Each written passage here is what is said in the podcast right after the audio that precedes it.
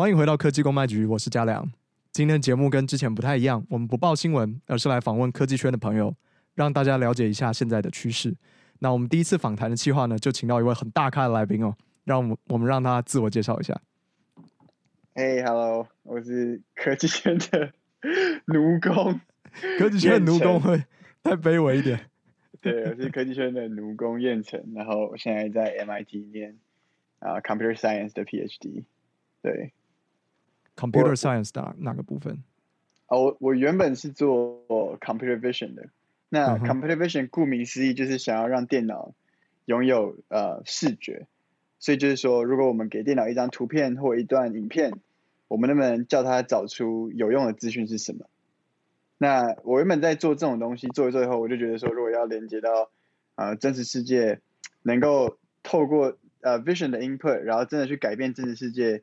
啊、呃、的事情的话，那可能还是要做到机器人上面。所以我最近的研究其实就是在研究怎么让机器人透过视觉的 input，然后来反应，然后来就是可能做一些包装啊，或者是放东西啊之类的事情。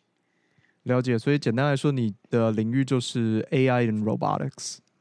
对，但是是 vision based robotics。vision based robotics。那还有还有哪些 base 的 robotics？照你这样说的话，robotics 太广了，我就我现在都很小心，不敢乱说自己是整个 robot，因为像 robotics 还有触觉 base 的 robotics。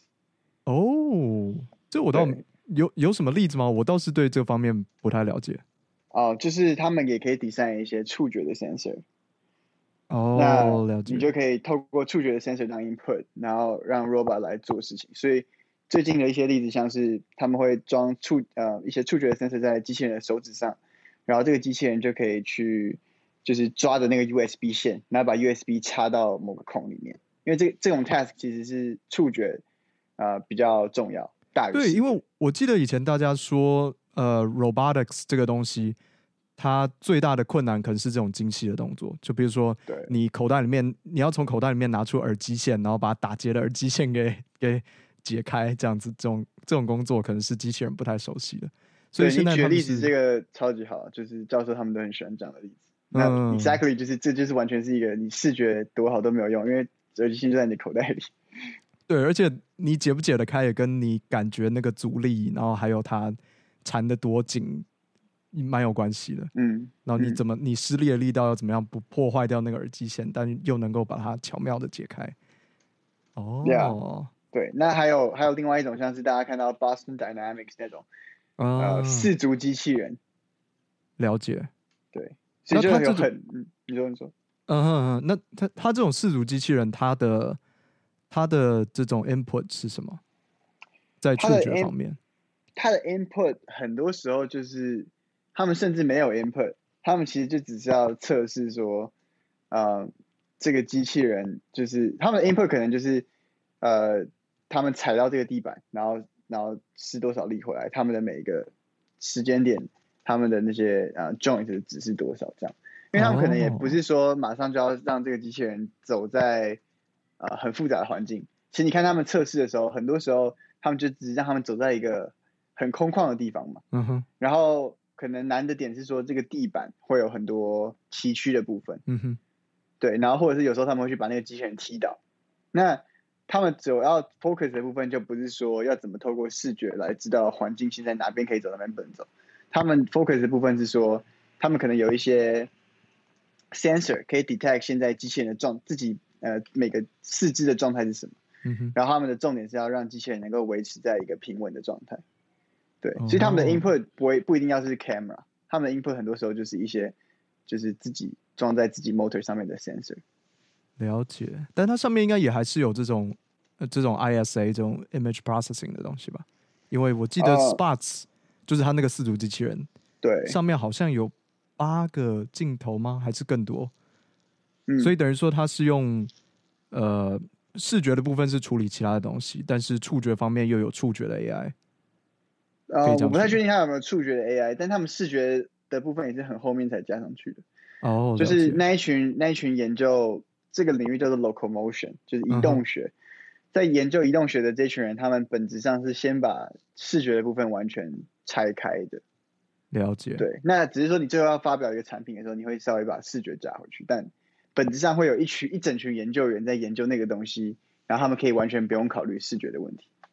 嗯哼，了解。对，对，但讲到 Spots，其实，在 Spots 刚推出的时候，大家其实蛮担心的，就是觉得会不会引发这种机器人末日、这种人工智慧失控开始屠杀人类的的电影剧情。你自己觉得，呃，你自己有看过相关的电影吗？我没有。没有，就也那不要说机器人末日好了，跟机器人 AI 相关的电影，你总有看过吧？有有有，看蛮多的。OK OK。Star Wars，Star Wars 对 C3PO 嘛，R two D two 这些的。那你觉得你觉得我们的未来真的会是长这样子吗？就是这种跟人类跟机器人共处在社会上面？嗯，我觉得这个很有趣，因为研究员其实很悲观，但不是悲观说机器人会。毁灭世界，而是悲观说，也许我们永远没办法做出能对这个世界有用的机器人。所以，所以当对，所以当假如说研究员今天在讨论机器人末日的时候，我们想的其实是有可能业界永远都不会再投资机器人了，因为这就是一个永远都达不到的理想，然后永远不会对人类的生活产生 impact，然后这个泡沫会爆掉，然后我们这些研究机器人的研究人员全部都只能回到实验室里面。这是我们想象的研机器人末日，可是我知道大家想象的机器人末日可能是，啊，机器人会不会变太强啊，什么之类。对啊，对啊，对啊，对。我 因为像对像 Stephen Hawking 就是跟你完全算算是相反的想法嘛，因为他他在他生前就一直警告大家说 AI 是蛮危险的一件事情，我们要很小心去处理它。对我我觉得 AI 很危险，这这个 argument 我比较能接受，机器人很危险这个 argument 我比较觉得不用那么担心。啊、因为因为机器人这件事情非常的，它等于你要让一个机器人在正常的路上走路，到现在都还不太可能，就是因为你要考虑很多 sensor feedback，你要考虑路上的行人，他们接下来可能要往哪里走，你要预测他们的行为，然后你要能够适应不同的地形，这些事情我们都还做不到，就是更不用说 deploy 一个有用的产品。了解。所以如果这些事情都做不到的话，那更不用说那他们会来毁灭人类。啊，但另一方面，我觉得 Hawking 如果讲的是一个广义来很危险的话，这件事情我还蛮同意的，因为你想，就是现在有些国家就已经可以用电脑视觉的技术来 monitor 一些就是罪犯啊，或者是 monitor 一些种族啊的问题，嗯、或者是说这种 deepfake 假新闻的这种内容。对对。然后 deepfake 之后会有那种 video 出来，那大家就可以伪造 celebrity 的 video 啊，或者是甚至是伪造你朋友的 video，如果你看他不爽的话，对，然后乱散播到网络上，其实都是可以造成非常非常大的危险。因为而且而且其实人类从以前到现在，我们一直都是一个眼见为凭的动物嘛，嗯哼，对不对？就是有图片有真相，有图片有真相，对，那这种呃。这种思维其实是已经透过演化内建在我们的脑海里的，嗯、所以你常常看到什么东西，你就是会相信。嗯、但如果突然在未来的十年之内，我们发展出一个科技是可以打，呃，打乱这个这个我们传统的呃 traditional wisdom 的话，那其实人类的演化是跟不上我们的科技进展，然后我觉得到时候就会出现很多问题，然后就会很危险。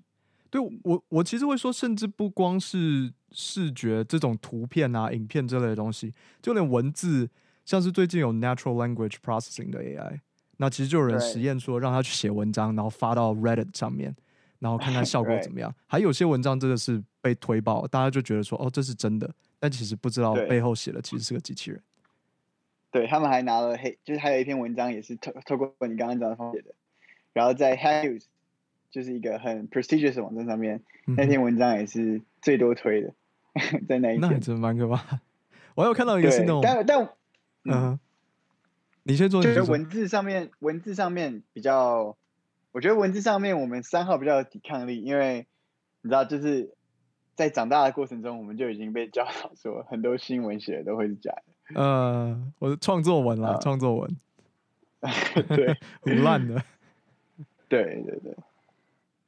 所以我，我我们应该要讲一下 AI 是怎么训练的哈，因为就像说，人类学习，人类要学一个技能的时候，你一定要先跟他解释他学的东西的这个概念嘛，然后再让他透过大量的练习去学会这件事情。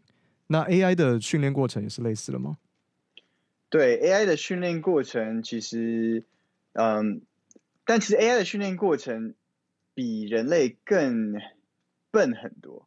AI 有点像是我要给他可能一万张猫的图片，嗯哼，然后跟他说这里面有猫，然后再给他一万张没有猫的图片，然后跟他说里面没有猫。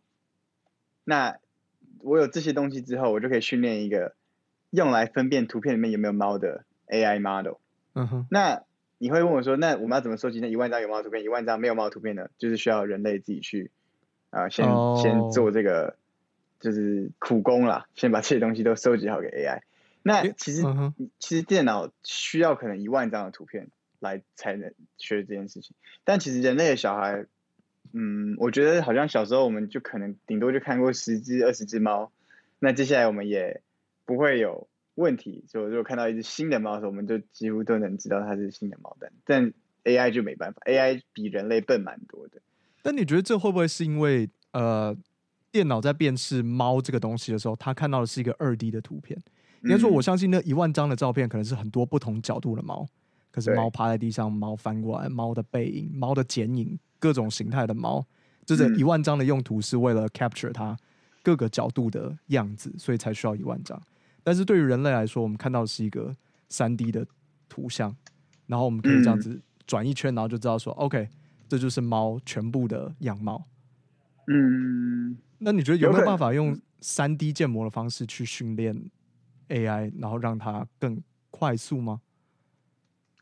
嗯，有可能，但这个领域很新很新，所以我觉得还停留在有可能的阶段。嗯哼。但现在这个东西确实是，嗯，最新大家在研究的东西。对，所以就有点像以前大家是 collect 一堆二 D 图片来训练。嗯哼，那后来就有人说，哎，为什么我们不 collect 一堆三 D model 呢？因为你其实只要有三 D model，你可以任意的把这个三 D model 投影到各个任意角度的二 D 图片，那你再拿那个来训练 AI，对那你的等于说你的 AI model 就会比较能知道说从各个角度看猫应该长怎样。那其实他们当初也想要做这个做法，但是他们发现其实收集三 D model 在这个世界上是。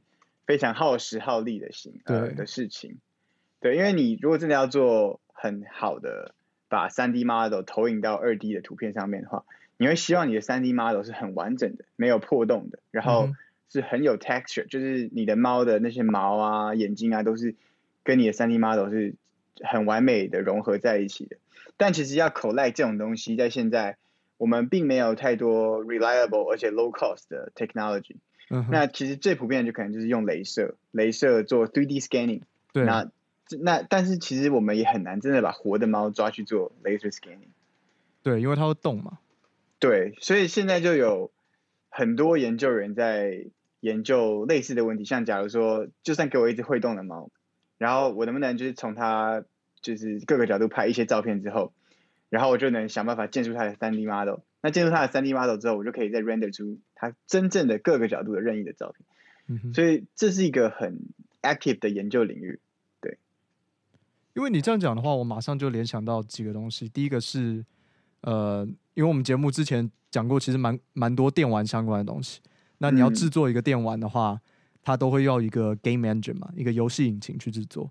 那现在最新的，然后效能最强的，应该是 Unreal Engine Five。那接下来就会推出。我记得我当初在看他 demo 的时候，他讲的最吸引人的一点是说，它的 texture 非常的高画质，它都是八 K 的 asset，然后它的 polygon，也就是说它的多边形的 count 比上一代 Unreal Engine Four 高出非常多。嗯，我觉得会不会可以用 Unreal Engine 去解决你所说的缺乏三 D 建模 asset 这个问题？然后另外一个是这种对于活体东西的呃建模的问题。像现在 iPhone 上面都开始有 LiDAR sensor 这种光达嘛，那我其实最近看到一个影片，是他用光达直接 real time 去做现实生活中，比如说他走进过一台车子，然后他马上就走一圈，他就扫了一个他的 model 了。对，那很酷。对，我订了一台。哦，你订了一台？你说 iPhone 亲自测试一下 iPhone Twelve Pro 吗？对，12 Pro，Holy shit！因为我觉得太酷了，我觉得太酷了，对我直接买一台。想要试一下，果然果然，对，因为我觉得如果能在手机上面做到直接三 D 建模这件事情是蛮厉害的，而且对它的品质其实是还 OK 的。对对对对，我我觉得你嗯，首先先回答第一个问题，嗯、就是那个 Unreal Engine 的部分啊，我觉得它那个东西做的很好，是做 rendering，也就是说你有 3D model 之后，你能 render 出很 high 呃很 realistic 的图片。嗯然后你你你可以等于是那个 real 那个 engine 很 efficient，就算你给它一个很 high resolution 容量很大的 3D model，它也能够很 real time 的一直 render 它出来。那这个东西其实是等于是一个 output 的 process，但它其实没有解决 input 的问题，因为我说的 3D model 很难取得是就是 laser scanning 那个部分。对对，所以就有点像是说，虽然我们知道。呃、uh,，Unreal Engine 很厉害，可以做 render 做得很好。可是关于要怎么拿到 3D model 的部分，我们 either 还是需要很多呃、uh, laser scanning，或者是我们让艺术家去画出那些 3D 模型。了解。对。那我我刚刚讲的事情，其实是说有没有办法用一些其他的方法来让我们能收集更多的三 D data？那你刚刚后来又讲到 Apple 的 Light 呃、uh, LiDAR。我觉得那个就是一个很 promising 的 solution for this，嗯，就有可能啊、呃，如果以后每一只智慧型手机都有 lidar，那我们就可以很喜欢扫描我们生活中的各个物品，那 我们就会有很大的这种 3D scanning 的 data set，那就会很 promising。我觉得这有点像是呃 smartphone 出来之后，对，就是 portable 的这种 scanner 吗？对，就有点像 like 呃呃 cell phone 出呃 iPhone 出来之后。呃，我们的照网络上的照片就多了很多，我们就突然多了很多 data 可以来训练 AI。那我们在 image recognition 上面就做的很好。Oh. 那现在 lidar 出来之后，有可能我们就多了很多 3D 的 data 来训练 AI。那我们之后就能在 3D 的 data 上面做的很好。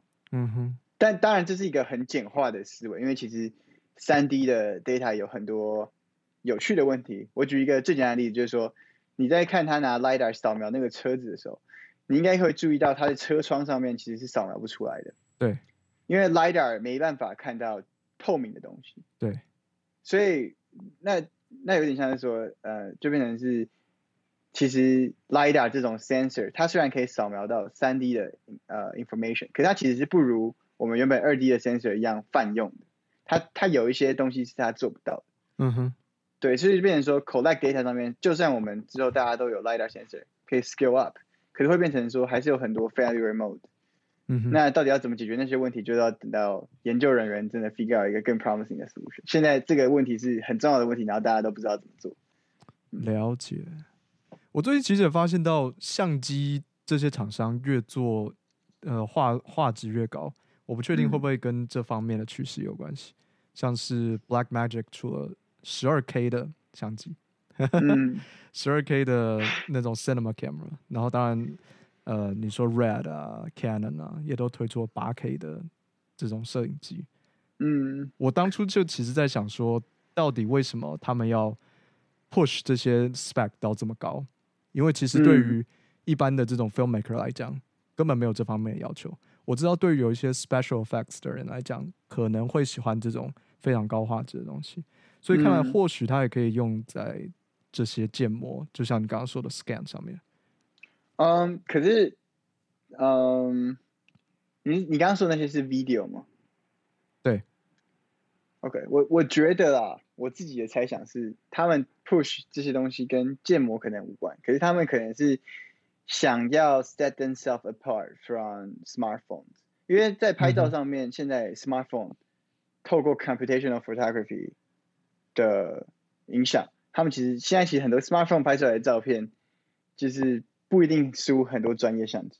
对，尤其是因为你的你的 CPU 跟一些 processor 在手机上其实比相机上更强，你可以利用很多 software 来调整你图片的风格，所以其实你可以玩更多的花样。嗯、那但是相机呃手机上面有一个弱点，就是因为它的 camera sensor 本质上还是不如那些专业相机，所以等到真的变成在拍 video 的时候。他就不能用 computational photography 的那些 software 技术来处理 video，因为对 software 来说，处理 image 跟处理 video 是很不一样的。对，呃，所以就变成说，你可以在 iPhone 或者是你在你的 Pixel 上面，很明显的发现，你拍 video 出来的 quality 明显的弱于你的拍照片的 quality。因为说 video 的资料量比照片来的大太多了。如果你拍二十四格的话，你等于一秒钟有二十四张相片要处理。对，那 software，而且而且 video 还有 coherency 的问题，就是你前一张照片处理过的，跟你后一张照片处理过的，你要是同一个风格，那这件事情其实本质上。随着光影的变化，对 software 来说，到现在都还是一个很大的 challenge。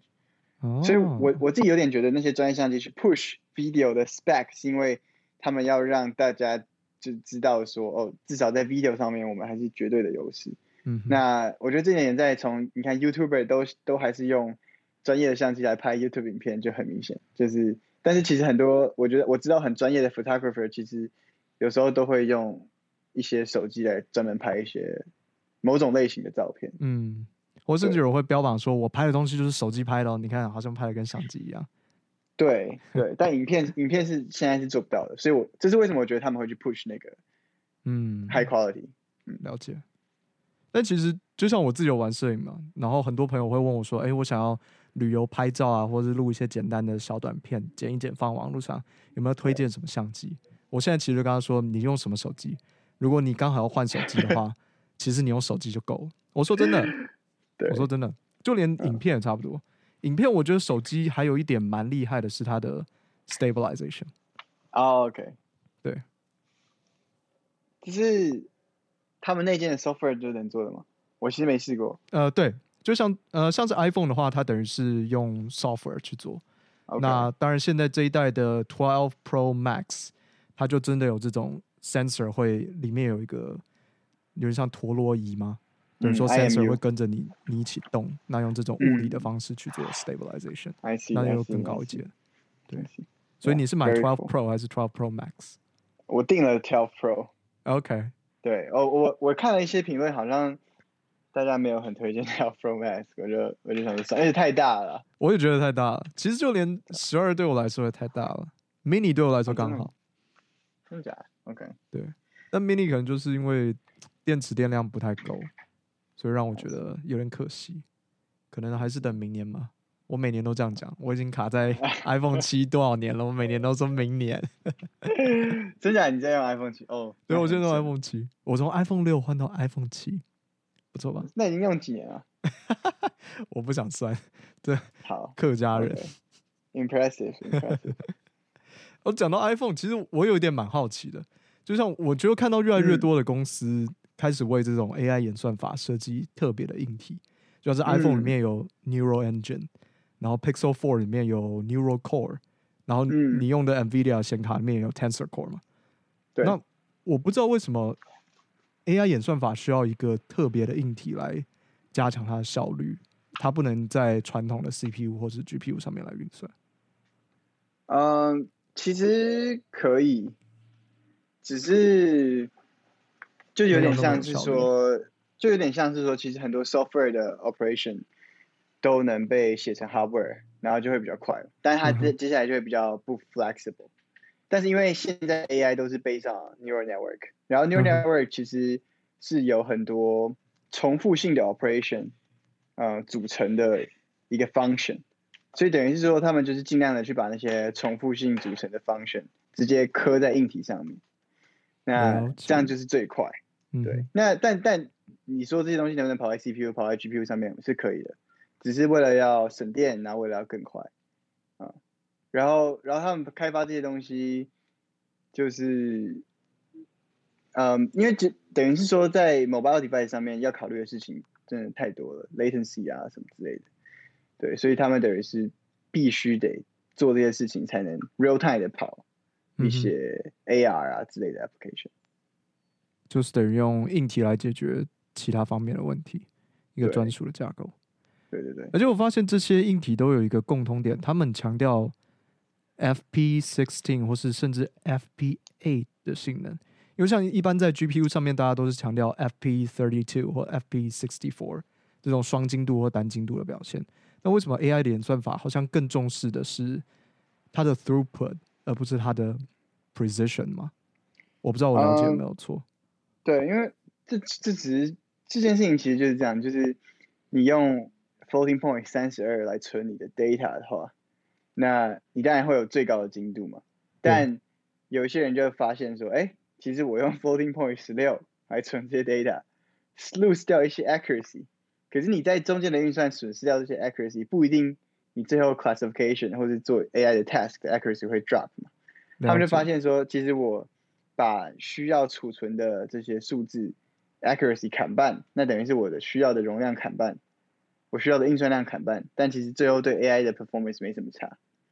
那因为这个关系，大家就开始想说，哎，那我们可以牺牲这些呃 computation 的 accuracy 来换取 computational 的 efficiency。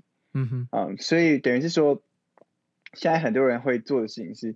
我们 training 的时候，就是用一个很高精度的东西来做 training，因为 training 的时间多长，user 不会知道。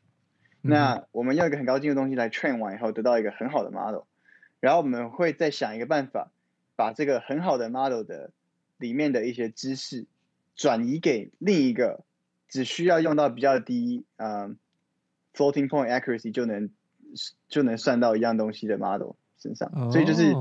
对，他们叫这个 process 叫 distillation，就是萃取，知识萃取。嗯、所以等于是我们 training 的时候还是先用 high accuracy，但最后要 deployment 之前，我们会有一个 process，想办法把原本只有高精度能做到的事情，弄成低精度也能做到。了解。然后再再把这东西给 user，那等于 user 只要花也许四分之一、十六分之一的 memory 的存量，然后四分之一或十六分之一的 computation 量，能做到几乎一样的事情。了解，所以才会看到你用，哎，我记得你的显卡是二零八零二零八零 Ti，对对，对。就是用这么高，大家都好像用很高规格的显卡在处理 AI 的演算法，在做训练这件事情，但是这些东西又可以等于放到这种手机或甚至更低阶的产品上面使用也没问题。对，等于是说他们中间有刚刚讲的那个 knowledge distillation 啊，还有一些别的 techniques 啊，我这边讲的是一个比较简单的例子。Distillation 跟呃 sparsity 是一样的事情吗？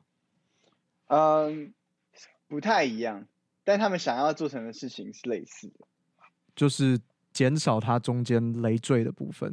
因为我知道 sparsity 大概就是想象那个那个 neural network 那个决策树，然后你把一些不必要的分支给剪掉，然后让它可以保留将类似的精确度，是这样子吗？对对对，就有点像。其实他们做的事情很类似，但呃，一般来讲，distillation 有点像是说，我 training 的时候，我先用一个比较大的 machine learning model，那、假如说它要一 GB 好了，那我这样训练完之后，我只要想一个办法把它的知识传给某一个只有一百 MB 的 model 身上，那等于是一百 MB 的 model 可能可以嗯达到原本 model 九十 percent 的 performance，可是它的容量只有原本的十分之一，那这个是比较像 distillation。那 sparsity 的话是有点像说，我们如果看到某个 model 它已经 train 好了，然后我们知道某一些地方其实它的值本来就已经很接近零了，代表它本来就不太重要，我们就可以把那些东西全部都砍掉。那那你可能也可以因为用用同样的用 spars sparsity 的技巧来缩小 model 的 size。嗯哼。所以所以 distillation 跟 spars sparsify。这两个东西都是要缩小 model 的 size，但是它们的本质上代表的 high level 意义有点不一样。了解。对。说到显卡，你你们实验室有想要换新的 RTX 3000 series 吗？Ampere。我们我们已经买了四张了吧？你们已经买了四张？你们从哪里买到的？嗯，我我其实不知道是哪里买到，因为其实 MIT 是这样，MIT 的 cluster 其实是外包给某一个。哦，硬体公司的那那个硬体公司自己就会有一个方法能够去跟拿到那些，对，它应该有特别的管道，而不用跟一般的这些什么 Micro Center 啊、嗯、Best Buy 去竞争。对，那他跟我们讲的时候，就只是说，哎，我们现在有 offer 说能够组一个四个三零九零的机器，Holy fucking shit！四个三零九零，呜呼！对，他们是需要一个自己的发电厂才有办法跑那个 那个 server 吗？我们是真的有一个自己的发电厂，没错，就是在呃波士顿的西边。哦，所以那个那个发电厂是真的用来支持你们这些很大的 operation 吗？对啊，因为整个 cluster 上面有超过一百颗 GPU。Holy shit！所以你你们那个东西也不可能放在 MIT 里面。那其实他们就买了一个储存空间，在我其实不太确定是哪，但是在波士顿西边的一个荒郊野外，然后 有可能找一个电价比较便宜的地方。我想是这样，对，然后有一个 power，有一个 dedicated 的 power supplier。嗯哼，嗯，哦，所以你们等于 有自己一个私人的 server 的意思，私人的 edge server。毕竟它的实际的距离也离你们没有很远，latency 比较低。对对对。Holy shit！那你知道里面的 CPU 是用什么吗？我不知道哎、欸。OK OK，那所以他那种会是用 virtual machine 的方式去做吗？还是那就是你一个人就是占用那四个显卡？啊、呃，他们就是很多人，因为这种这种情况很常见，所以。其实蛮多人写了一些 software package 来 manage 这个 GPU 的，它基本上就是在整个系统上面有一个 job manager。嗯哼。那等于是说，我们要用 GPU 的人，我们可以 submit job，然后在 submit 这个 job 之后，我们可以 specify 说我们要用几个 GPU。哦。那这个 job manager 就会去，你知道，他就会去想说，如果现在有空的四颗 GPU，然后你的 priority 够高，我就会给你。对。那如果 priority 不高的话，hardware scheduling。对，如果 priority 不高，你就在那边等。哦，哇，太酷了吧！MIT 竟然有这种东西，Harvard 不知道有没有？我不知道 Harvard 有没有，可可是这个很多地方都有，就是，嗯哼，对，我之前在 Virginia Tech，Virginia Tech 也有。哦，因为我知道有另外一个 Harvard 的 PhD 学生，他等于是做这种无人机还有无人车的模拟吧，他们也在考虑要不要换三零九零。OK，对，因为这一代这一代就是在 FP thirty two 上面的。运算有蛮大的提升嘛，因为它等于那些 floating point unit 算是两倍嘛，给你两倍的性能。我还没试过，我还没试过，还没试过，你 要不要试一下？没，因为我后来就在 Google 实习，然后就在用一些 P 一百啊之类的，其实就是哦，也好像暂时没有一个机会去试。对，而且我们老师就说，因为你有那边的计算资源，你就不要用我们学校的计算资源。对了，也 就让其他人去。对，我就被我们老师给就是，而且我觉得奉劝说，一百应该还是比三零九零来的好了，毕竟它设计上面就是为了要专门处理这种 machine learning AI workflow 来做的卡，它甚至没有一个 video output。嗯，我我没有我没有看过 detail 的，你可能比我懂。嗯哼，对，说不定你之后他们就会换那个 A one hundred。但是说到这边.好像大家用 machine learning 都是用呃 NVIDIA 的显卡。你你有知道任何人用 AMD 的 GPU 在做这件事情吗？嗯、我不知道哎、欸，我从来没有认识任何一个人用 AMD 的 GPU。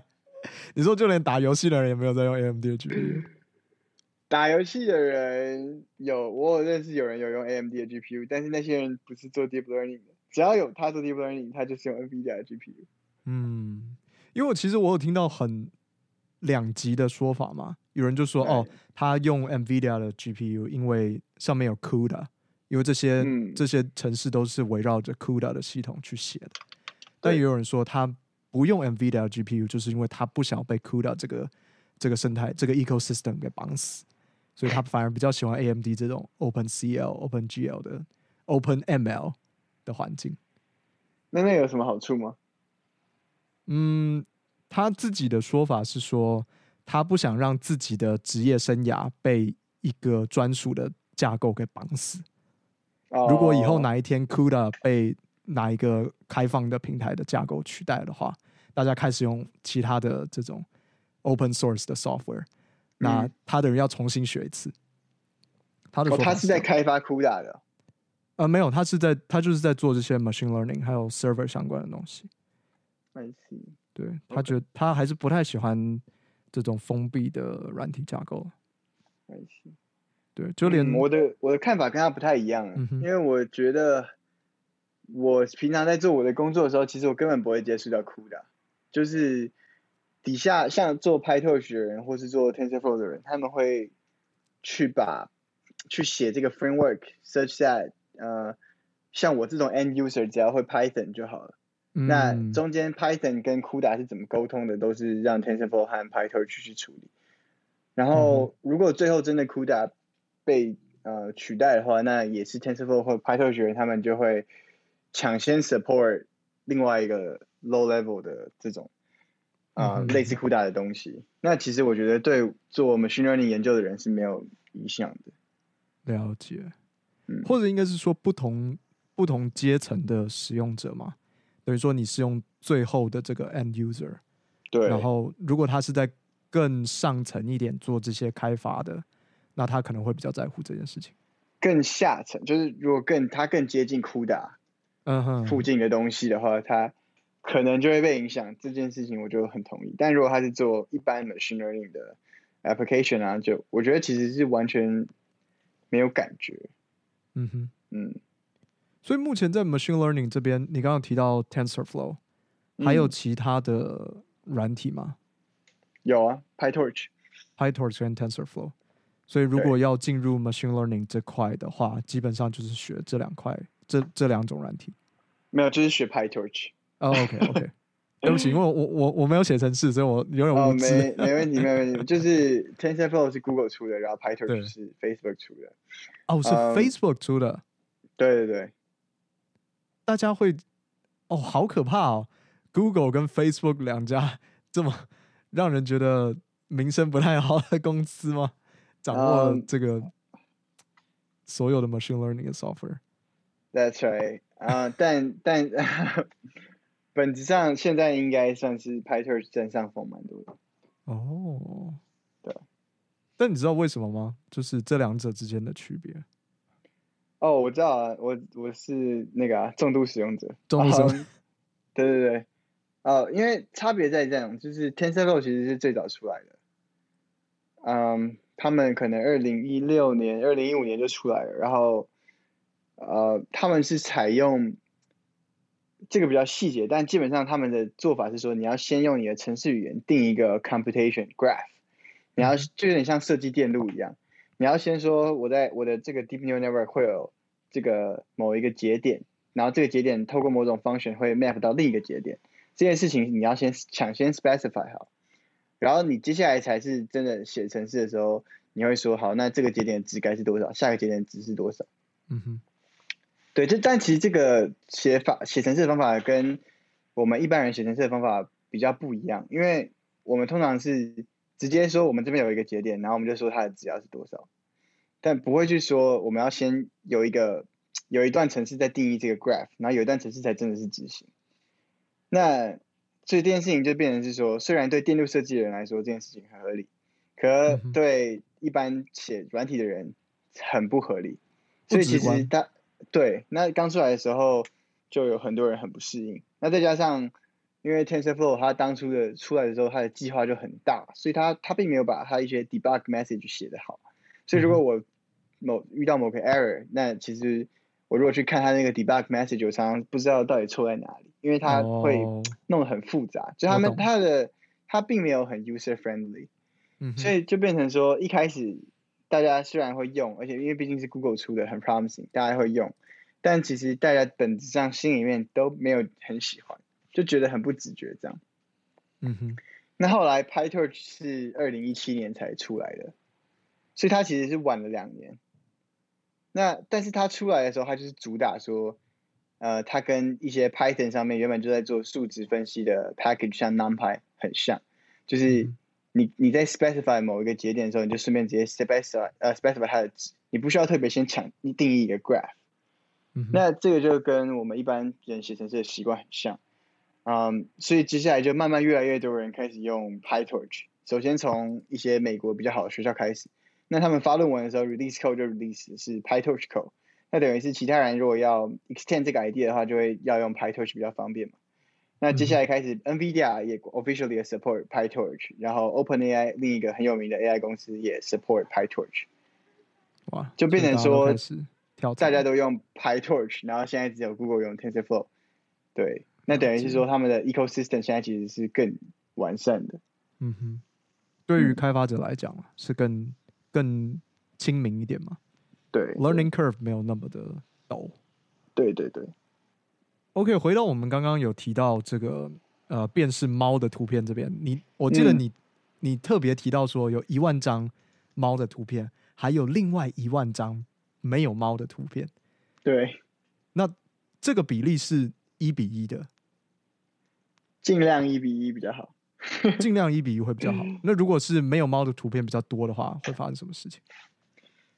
呃，没有猫的图片比较多的话，有一个可能是你你的 AI 在学的过程中它就崩溃了，然后它就直接说好了，我就直接说所有的图片都没有猫好了。因为因为你想哦，假如说你有一张有猫的图片，然后你有一万张没有猫的图片，那如果这个 AI 就对所有图片都 predict 没有猫，它的 accuracy 其实很高，嗯、它有一万零一分之一万，这其实是一个很高的 performance。对，或者是我们讲一个更极端的例子，它可能有呃。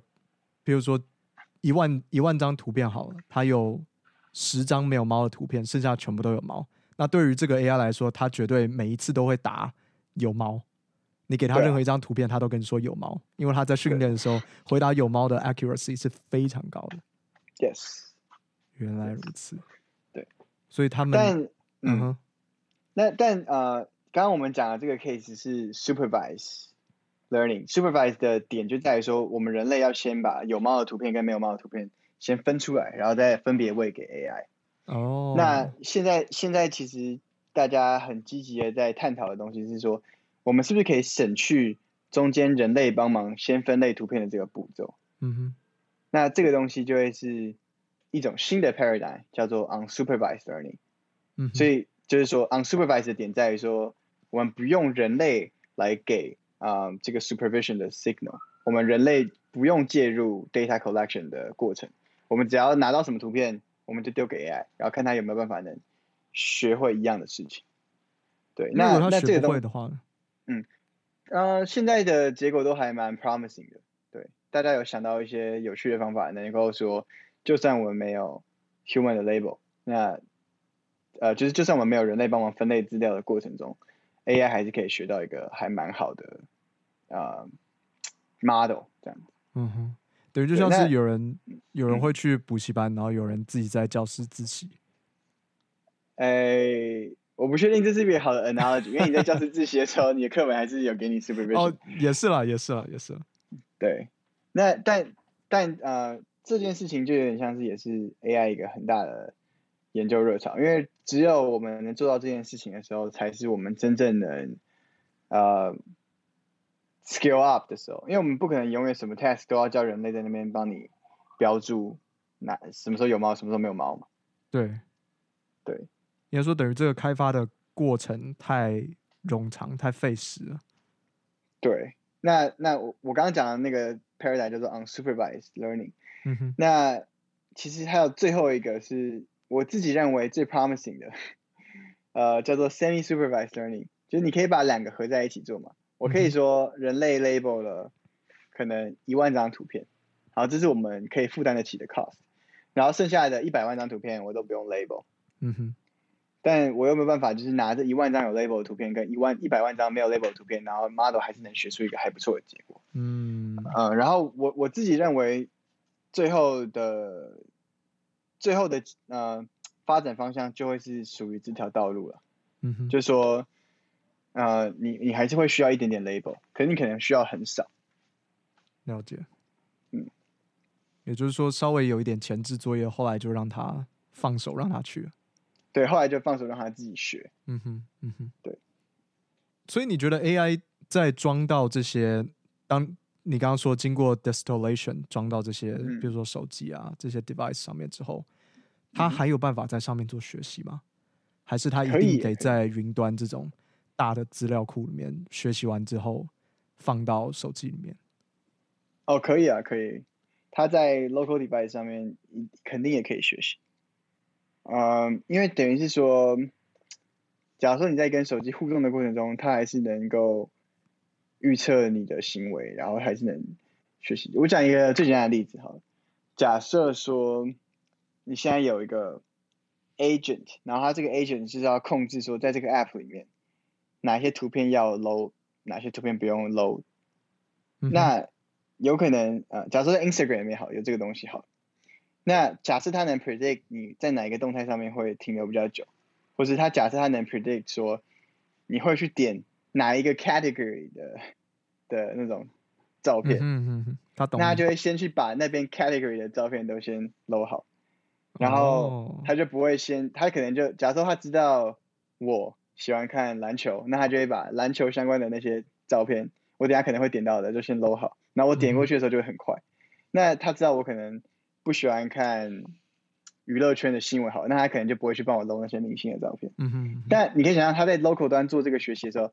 他其实只要学说我喜欢什么类别，不喜欢什么类别，嗯哼，他就能做这件事情。对，嗯，因为说这这，这个功能现在其实已经就是 Instagram 这种筛选推荐你你喜欢内容的功能已经是有了嘛，但它好像是在等于不是在 local 端做的，所以你觉得未来它是可以在 local 端上面被达成的？对，我觉得我觉得肯定是可以在 local 端被达成。那在 local 端达成的目的是什么？隐私，嗯，哦，对，像像 Apple Apple 就一直在强调这件事情嘛，对，他们就说我们不会把你的呃资料上传到云端上，嗯哼，你不用担心你的资料被泄露，对。对，那那其实他们就是等于是 claim 说他们可以在 local 端完成训练，那就可以让你没有治安上面的疑虑，对，或至少你可以选要不要分享这个资讯给他，对。那他们还有额外的配套措施，像是，呃，就算你就算我们把你的资料上传到云端上面，那别人如果骇客拦截到这笔资料，他们也没办法 interpret 我们到底传了什么东西上去，或者说他们自己也没办法，对他们有另外的 encryption 或者另外的治安上面的配套措施。嗯哼，嗯，我们回到 AI and robotics 上面，OK，目前有商业化了吗？呃，很少，所以我我其实。其实大家都还蛮担心 robotics 的末日。嗯，我我可以分享一些我我觉得商业化比较成功的，像 Dyson 的扫地机器人。啊。但但也有很多人在拍扫地机器人的笑话嘛，说什么他们很笨啊之类的。然后，嗯，我们家现在也有一台，然后我觉得它确实很笨。你是用哪一台？Shark 的。哎，我之前的室友就在 Shark Ninja 做扫地机器人。哦，真的假的？对说不定买到他做的产品。是，就是说，我觉得这个东西本质上有很多 limitation。对，那但扫地机器人是一个比较好的例子，就是啊、呃，已经已经商业化。然后另外一个已经商业化，然后比较 promising 的是 warehouse 的这种 delivery 机器人，在 warehouse 里面的。嗯、um,，我不知道你有没有看过一个新闻，叫做 Kiva Robotics being acquired by Amazon。嗯、uh,，我好像有看到。Kiva Robotics 就是一个专门在工厂里面，然后他们会有那种小小的车子，然后这小小的车子就可以运送货物啊，在这个工厂里面就是拍拍照，那就可以省去人类就是推的那些推车啊，去送货的的那些 effort。那 Kiva Robotics 就做的非常，他们是可以做到整个工厂里面几乎是没什么人的程度。嗯，对。那 Amazon 其实就有把它买下来，然后真的弄它，用它来帮他们管理那种。很大量的仓储，嗯哼，对，哦，所以它这个算是 AI in robotics，因为我看到的时候，我以为它只是一种 automation，那、嗯、种自动化而已，它还是有在这种呃人工智慧上面放到这些机器人上面吗？哦，有可能它没有人工智慧。这件事情，我不太确定，嗯、因为可能因为 AI 这个词很广，A 是机器学习，只是 artificial intelligence 的一个形式，是。对，那其实 artificial intelligence 还要包括另外一种形式，叫做 searching。嗯哼，是，我觉得主要两个比较大的形式就是 learning 跟 searching。learning 就是说，随着我的资料越来越多，我就呃能做的越来越好。那 searching 是说，随着我的 computation 越来越强，我可以一次啊、呃、同时思考很多种不同的可能性，然后再找出最好的。那这也是一种 AI。那我相信 Kiva Robotics 他们是。肯定有用很大量的这种 searching 啊，或者 planning 的技术来规划每一台机器人该怎么走，才不会撞到对方。了解，对，所以目前这个嗯产业最大的推手或者说金主，大概就是这种仓储业者。对，我觉得就是 Amazon，嗯、而且 Amazon 有很强大的动机来推动这件事情。对，对，那我知道像 NVIDIA 也有在做。Facebook 跟 Google 也有在做，但嗯，我 NVIDIA 做，其实他们就是想要秀说，哎，GPU 真的对 robotics 很很重要。对，所以大家就要再买更多 GPU。对，他要做这件事情是为了卖他的 GPU，不是为了做 robotics。对，那 Google Google 跟 Facebook 会做这件事情，我觉得很大程度上是因为他们发现他们在很多 robotics 需要的 software 上面是领先的，像视觉上的、嗯、呃技术或者呃之类的，他们是很领先，所以他们会想说，哎，能不能有可能 robotics 是一个我们 cash out 我们在视觉技术上面领先的优势的方法，这样，所以他们去做。但是你可以想象，Facebook 跟 Google 本身对 robotics 其实是没有内需的。对，他们他们不需要 robotics，他们的公司也运营运得很好。对，所以我觉得，因为这种关系，就会让他们也不会说投很多钱进入 robotics。但 Amazon 不一样，Amazon 是真的很需要 warehouse 里面的 robot，然后他们也很需要这就是 robot 之后能帮他们送货。嗯哼。对，所以我我觉得产业现在最大的推手是 Amazon，但还有另外一股就是不能忽视的事情是 self-driving car。哦，这的确是。对，因为 self-driving car 本质上就是一个移动的、自己会移动的机器人。那对，如果把 self-driving car 也算进来的话，那推手就有很多，就是 Google 的 Waymo 是一个很花了很多很多钱的一个 project，、嗯、然后还有 Uber。嗯，Tesla，还有 Tesla，嗯哼，这些都都是对。那因为其实说真的，robotics 的很多技术是通用的，所以他们在 improve 这些 self-driving 的过程中，也会去 improve 到其他的机器人。那他们也可以被算作是一个很大的推手，这样。嗯哼，就至少它这种 image processing 的部分是可以沿用到其他的机器人上面。对，包括 image processing，包括嗯 3D scanning，包括怎么建 map。像 iPhone 现在会装 lidar，但你可以想，lidar 一开始被设计出来，其实是拿来扫描一些 3D 环境，然后接下来被用到那个无人驾驶上面，去建立这个这个环境的三 D 模型，让他们不会撞到周遭的东西。然后现在被用到手机上，像是它放在手机上这件事情，你觉得它是？它的目的是什么？对于 Apple 来讲，嗯，我觉得他们的目的是为了要推广 Augmented Reality，嗯哼，扩增实境。对，嗯，因为之前在手机上我们都没有所谓的 Depth Sensor，我们没有办法直接知道拍一张照片，然后就说，哎，这张照片里面的每一个点离我们这个手机有多远？对，那这个技术在 AR 里面非常重要，因为像假如说我要把一个蜘蛛人。投影在我的桌子上，那我会希望这个蜘蛛人的两只脚是站在这个桌子上。嗯哼。那这时候如果我有这个深度的 sensor，depth sensor 的话，那我就可以直接换算出，OK，那我的蜘蛛人要摆在哪里，他的脚才会在桌子上。那如果你要用只靠图片来知道这些 information 的话，就会有遇到很多很困难的难题。这样。嗯哼，嗯哼。对，所以我觉得 Apple 最主要推出 AR 是为了。推广 augmented reality，那 augmented reality 就有很多 application 嘛，我就我就不那个详举，但是对，呃，我觉得最主要是这个，然后再来是他们也可以透过这个举动来收集更多的三 D data，嗯，那有有三 D data 之后，能够做的 machine learning 的事情就多了很多了。我们一开始也有聊到，了解，所以，我觉得可能是对这两个。对，我我我同我我同意你的说法，我觉得它的最终目的的确是 AR 没错，但我觉得它放在手机上面是为了让 developer 先去适应它这套架构而已。那它之后实际上它 AR 是要用它的 Apple Glass 来做这件事情。嗯，而但现在 Apple Glass 还没有推出来，所以我觉得它放在它先放在手机上面，然后跟它的 SoC 去沟通，让开发者去适应这个架构。等到之后 Apple Glass 推出了之后。它可以很无痛的，因为 Apple Glass 上面应该也会有 LiDAR，还有另外其他的辅助性的相机。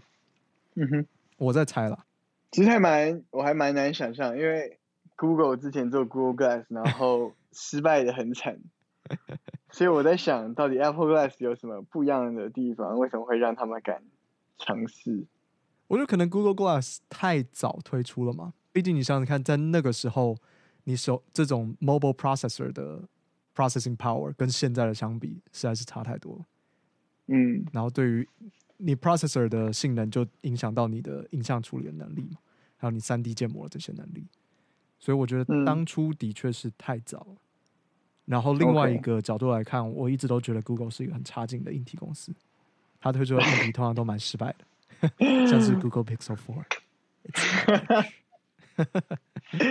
Don't say that. I work for Google though. Oh, you're a Google shield. 你这个护航护航。对对。所以呃，但我知道你之前也是用 Google 的 Pixel Pixel Two。Yeah，其实其实 Pixel Two 的拍的照片还很好看。对，我觉得 Pixel 系列的卖点一直都是在相机上面，尤其在 Pixel Three 的时候吧，那个时候应该是达到最它的顶点，这种 computational photography。嗯但后来大家也开始慢慢追上了。应该是说，Pixel Three 惊人的地方是，它可以只用一颗镜头，然后做到这些呃其他多镜头相机做到的事情。对，而我补充一下，我觉得其实未来单镜头能做到的事情，其实是比大家想象中多的，因为现在也有很多 machine learning 的东西做。单镜头的深度预测做得非常好，嗯哼，所以有可能一个未来是大家都只需要单镜头，然后你们就是用 machine learning 方法去预测深度等等的。哦，所以它等于连 lidar 都没有，它就用传统的镜头，然后透过 machine learning 去测距离。对，这是可能的，哦、我认为啊，我认为是可能的。那像那其实 Pixel。就是一个很好的 showcase 嘛，因为你看他们不是有那个 portrait mode 嘛，嗯哼，那他们不是要把你的 foreground 弄得比较清楚，然后把你的 background blur 掉，对，那那这件事情其实本质上就是需要一些深度的概念，嗯哼，对，那等于是说，其实他们本来就应该是有做一些类似的事情，嗯，才能、嗯、才能把那个效果做的这么好，我不知道细节，但。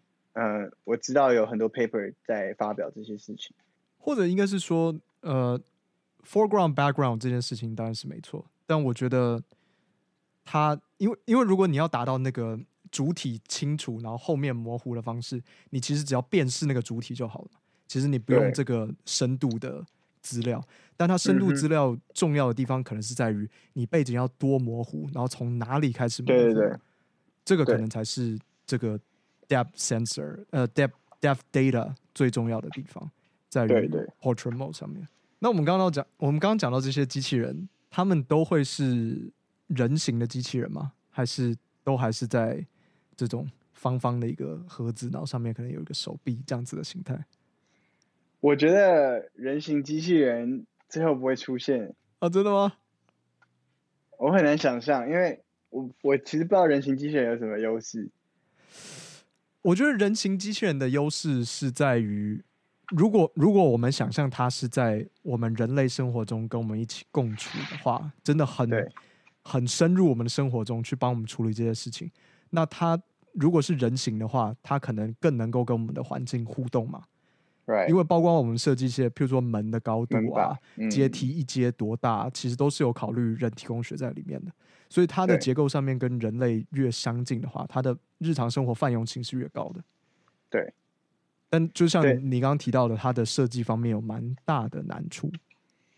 对你讲的这个，就是所有研究 humanoid robot 的人会 argue 的。我觉得我也觉得是最 convincing 的。理由了，嗯哼，但是，呃，因为我们离这件这整件事情都还太远，就是我刚刚说的，我们也没有 self-driving car，我们也没有 automatic delivery robot，right？所以在完成那些事情之前，我比较难想象我们真的会让机器人进入我们家里，了解，然后又很能很安全的在我们身边工作，所以我不会说 humanoid 完全不可能，可是。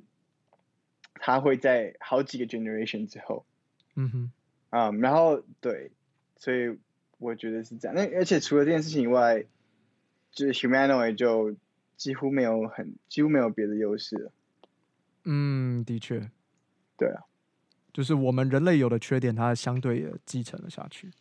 对，我所以我，我我其实我其实认识很多，呃，应该说 MIT 有一个做 humanoid robot 做了很久的教授。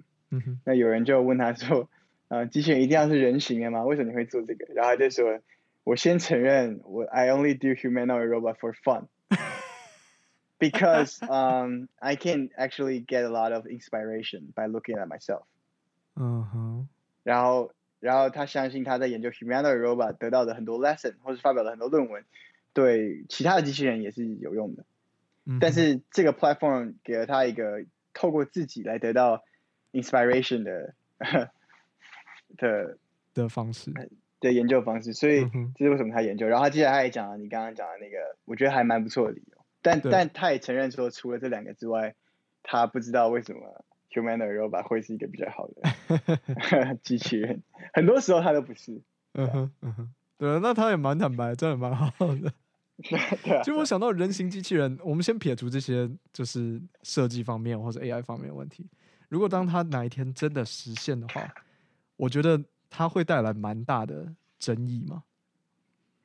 嗯，我觉得会真的就像是这些科幻电影里面一样，大家会开始对这些机器人产生一种恐惧。嗯，因为我觉得当我们现在连不同肤色的人都会感到排斥的话，那更何况是一个长得跟我们很像，但是里面却没有血肉的一个东西。I see, 就是不管是在道德层面，或者你说民众无知吗？这种奇怪的恐慌。觉得自己好像会被这些东西取代，一种存在危机 （existential crisis） 的这种感觉。嗯哼，对，嗯，有可能，但 我比较我比较少思考这方面的问题。可能也太远了，真的真的要到很后面才会发生这件事情。对对，我脑袋没办法思考这么遥远的未来。的确，有人说我们做出来的话应该都蛮开心的，但是对。开心完之后，我们再来烦恼这些问题，要怎么把它做的不太像人？呃、对，我觉得，我觉得现在还没有到担心这件事情的时候。嗯哼，嗯哼。那你最近，你觉得你最近看到最有趣的 AI 是什么？我最近看到最有趣的 AI 吗？嗯、我最近觉得最好玩的东西是有一个新技术，它可以只就是，你就对这个环境拍很多。RGB 的照片，你也不用什么 depth sensor，什么都不用，就是拍很多 RGB 的照片，然后你想办法能找出这些照片是在哪里被拍的，就找出他们的 pose，嗯哼，是从什么角度拍的，然后之后你就可以直接进行一个三 D 重建，然后这个三 D 本身是用一个 neural network 来代表的，那它这样，它这样，它只要 RGB 的 input 之后，它就能 3D 重建出。一个模型，这个模型是一个 neural network，嗯、然后接下来你就问他说：“哎，如果这个东西从某一个新的 view 看下来会怎样？”他可以直接告诉你，所以等于是说，它可以直接 synthesize 一个你可能从来没有看过、从来没有从那个角度看过它的长相，但它可以直接告诉你它长怎么样。你知道这听起来很像什么吗？像是那种灵媒侦探那种重重建犯罪现场的东西。我一我一听到的我就想到这个东西。是啊，是啊，他他，你可以想想，我觉得我比较喜欢的 interpretation 都是把它想成一个很 cheap 的 3D scanning 技术。嗯，等于说他用很少的资料量去制造一个 3D 的空间，还原一个 3D 的空间。对，而且它很 flexible，它只要拿 RGB 的 input，它不用拿 laser，那 lidar lidar 的 scan，所以它它是能重建出。假如说你给我一个这个东西，我是能重建出一个车子。嗯，但是我的窗户也可以重建好。嗯嗯，所以这是我觉得最近看过最有趣的 AI。我最近也在做相关的研究。嗯哼，对，因为我记得像 Elon Musk，他在 Tesla 上面，他就很坚持说不会放任何的 lidar sensor，他觉得那是一个很浪费钱的事情嘛。他觉得你可以用更多其他更有效率的方法去达到 self-driving，而不要透过 lidar 这么昂贵的 sensor。我我是不会相信 Elon Musk 讲的任何话，但是，呃，反正他讲那番话，他一定是有他的商业考量。那他商业考量就是说，他现在是要卖车子，他不是说他要做出 self driving，他只是要卖车子。嗯哼。那如果他在车子上面装 lidar 的话，那车子就会卖很贵，那就不会有人买。所以，嗯，对他来，就对 Elon Musk 来说，完成 self driving 不是他的使命，他的使命是。利用 electricity 来取代油烟，然后然后让我们整个世界更健康，which I respect a lot 但。但那是他最终的使命。那至于 self driving 有没有做出来，我觉得他这并不是他最想要达成的事情，顶多是一个有趣的 feature，让他来帮助他卖车子。嗯，对，那因为我同意，我同意，嗯、但我不会说他是想要让世界，他做这些电动车不是为了让世界变得更干净，而是因为他觉得他可以透过这件事情来赚钱，然后去资助他其他的计划，包括像是 Starlink、SpaceX 或者是 Neuralink 这些东西。因为你看他手下面有这么多计划，他只有 Tesla 是一个盈利的公司，其他全部都是做研究、做这种前驱者性质的东西。嗯，我会我会觉得我会觉得 Tesla 跟啊、呃、SpaceX 还蛮像的，就是有点像他们是不同 level 的计划，但是为了要解决同一个问题，就是说 What if 地球最后真的变成一个不适合我们居住的地方？嗯哼，所以有点像是你可以想，我我自己是这样想，就是 SpaceX 可能是它的一个 backup plan，如果最后地球真的坏了，那我们还可以去火星。那 Tesla 是它用来一个。比较解决现在马上问题的做法，就是直接开始降低我们在地球上的碳排量。嗯，对。那这两个东西是它呃解决，为了解决同一件事情，就是有可能让地球最后就会很不适合人类居住。就是人类未来它的两个解法，一个是逃跑，然后一个是改善现况。对，这是我听他，对，这是我听他一个手下在那个 John 呃在某个 podcast 的访问上面讲。嗯，Joe Rogan 吗？对，在 Joe Rogan 上面讲的，oh. 所以我还蛮我还蛮 buy in 的。嗯哼嗯哼，你他上 Joe Rogan 的节目两集你都有看吗？嗯，Elon Musk 的我有看，但是我其实最喜欢的是他手下上的那一集。哦，真的？他底下的一个高阶主管上的那一集。对，那我回去看那集，因为我很喜欢他他的第二集，就他等于第二次上节目，不是抽大麻那一次嘛？抽大满我知道。我觉得我很喜欢他第二集，他里面说这种呃。人人机合体的时代其实已经早就来临了。那我们我们的手机跟我们人体已经合为一体，那只是他们之间传输速度的频宽太低了，尤其是在于输出方面。因为我们要我们脑袋里面的东西要输出给手机，你就只能通过手写或者是打字，或者是现在有语音输入。但是比起你看了文字，然后马上就是处理那些讯息，实在是慢太多了。嗯哼，我觉得他说这个真是蛮有趣的，那一集最精彩的一点。I see，yeah，但但我对我觉得对 Elon Musk 讲的话，很多时候就持保留态度。OK，, okay. 我很我很崇拜，我很崇拜他，可是我也理解说他讲的很多话其实是有他的商业考量。嗯，不是，就是就是他讲了很多话是为了他的商业，然后不是为了科学。嗯、所以，我个人虽然崇拜他，但我不会说把他的每一段 argument 都 take in as like a scientific provable argument，对，因为因为其实很多话已经你不是一个 fanboy，就很对，我还是一个 fanboy，但我是一个 okay, okay.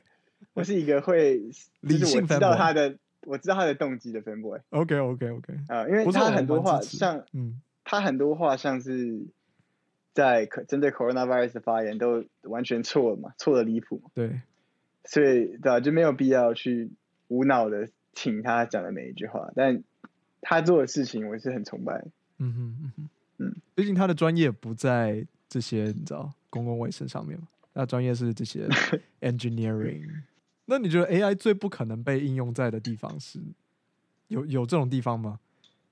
有啊，嗯，我想一下，因为像我们现在就像我刚刚说 natural language processing 嘛，嗯、然后这么多。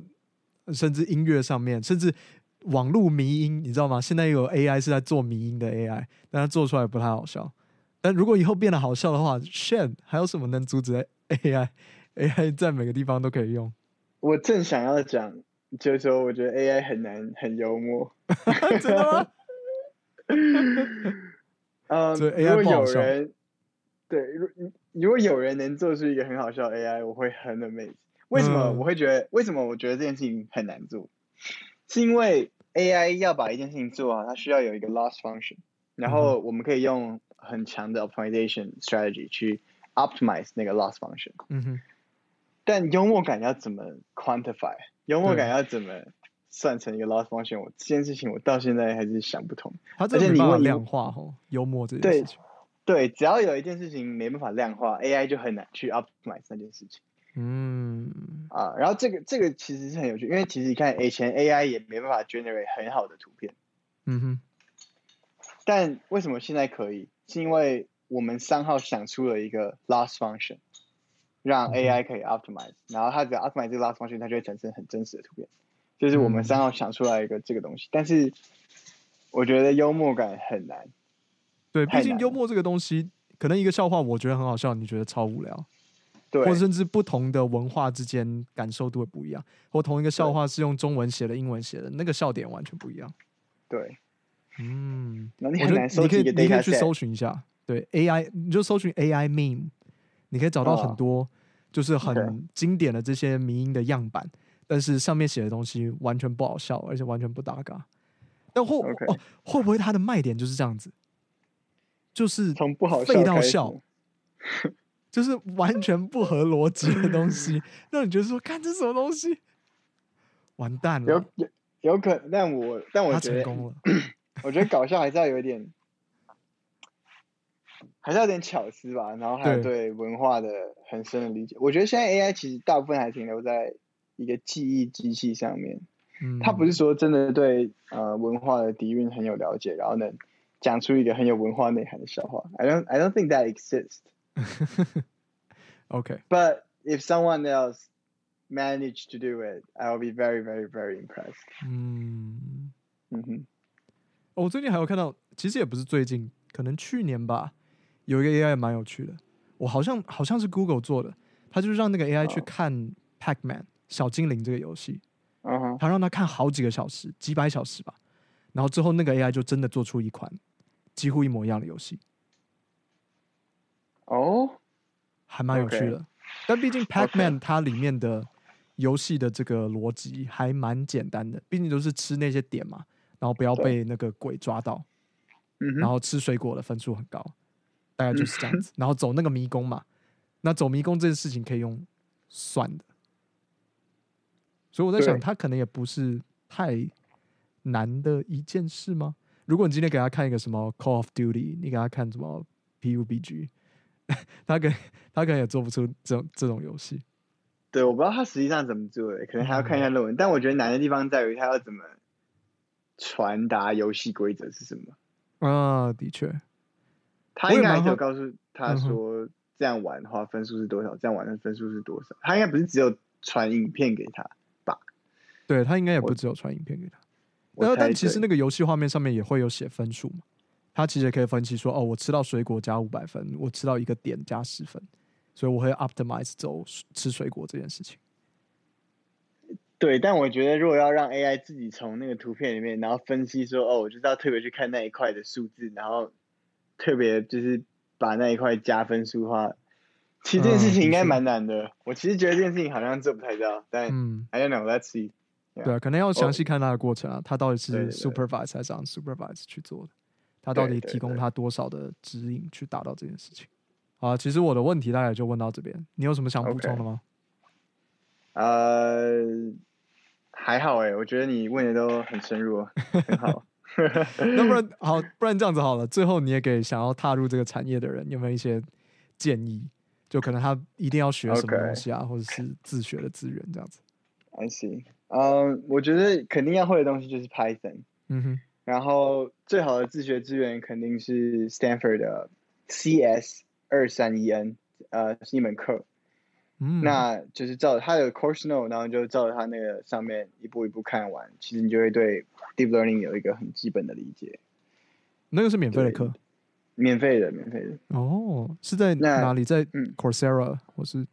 没有诶、欸，他们就在他们的课程网站上面直接 host 那些影片跟那些作业，哦、你甚至不用透过 Coursera。好大方哦。对啊，对啊，现在很流行这样。然后，呃，我觉得看完这个东西就会对。AI 领域有一个基本的认识了嘛？嗯哼，对。但因为我觉得现在很广，所以嗯，我会建议的话，还是找一个身边就是真的有在从事相关产业的人啊，或者在念相关相关产业 PhD 的人当你的 mentor，嗯哼，会少走很多弯路。因为就是我觉得常常现在看完可能会有点茫然，因为好像什么事情都能做，可是其实什么事情又都做不好。嗯，就 deep learning 本质上是这样。那你要把一件事情做好的时候，还是会需要很多 domain knowledge。嗯哼，对，那这时候有一个 mentor 告诉你那些 domain knowledge 是什么，就就很重要。嗯，要训练 AI 之前，自己也要也要被别人训练。哎，对，对，我而而且没有乱讲。就呃，我觉得没有，我觉得是类似的事情。现在包括我自己念 PhD 也是这个过程嘛，就是其实你可以想象 deep learning 就像一个工具一样，大家都会。嗯哼。但大家最后能够做出来的事情是很不一样的。那其实还是因为我们还是有其他领域的 domain knowledge，然后我们知道要怎么样最好的融合 deep learning。嗯，所以我觉得就是可能要不要说专单单纯只学 deep learning，就是你你如果还能够再掌握一些额外的知识，然后能做出属于你自己的 AI 的话，会比较酷。嗯，对，因为像我朋友他就是会懂音乐的，他就会去做一些音乐相关的 AI，然后他就可以融合自己。原本的那个领域的知识，然后做出效果很好的东西，那我觉得这是很重要的。嗯，对他做的那个网站蛮酷的吧？那个 Lo-Fi 的什么？对对对，音乐的，对，你可以，我我们会把链接放在下面，还帮他 plug in，是不是？对，帮他 plug in 一下，说不定下次就找他来，说不定下次找他来。AI 加音乐听起来蛮炫炮的，可以，你可以找他来，很适合这样。OK，他现在人在台湾吗？还是他在？他在纽约。哦，酷，OK，那你要不要留一下，也留下你的联络方式？可能有 LinkedIn 什么的，如果你想要找我的话，yeah, uh, 就想要找我聊聊的话，都可以进行到 Yan Chen L Y E N C H E N L at MIT 点 edu。OK，Right，好了，Right on，不错不错不错，最后给你 plug 一下。OK OK。好了，今天的节目就到这边，谢谢大家的收听，我们下礼拜再见，拜。